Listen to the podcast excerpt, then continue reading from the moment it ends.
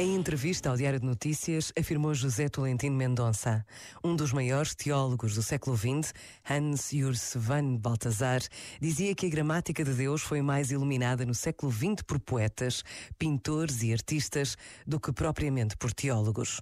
Um poeta, mesmo ateu, é um sismógrafo e alguém que tem da dimensão espiritual uma captação às vezes mais intensa do que as fórmulas onde os crentes normalmente se revêem.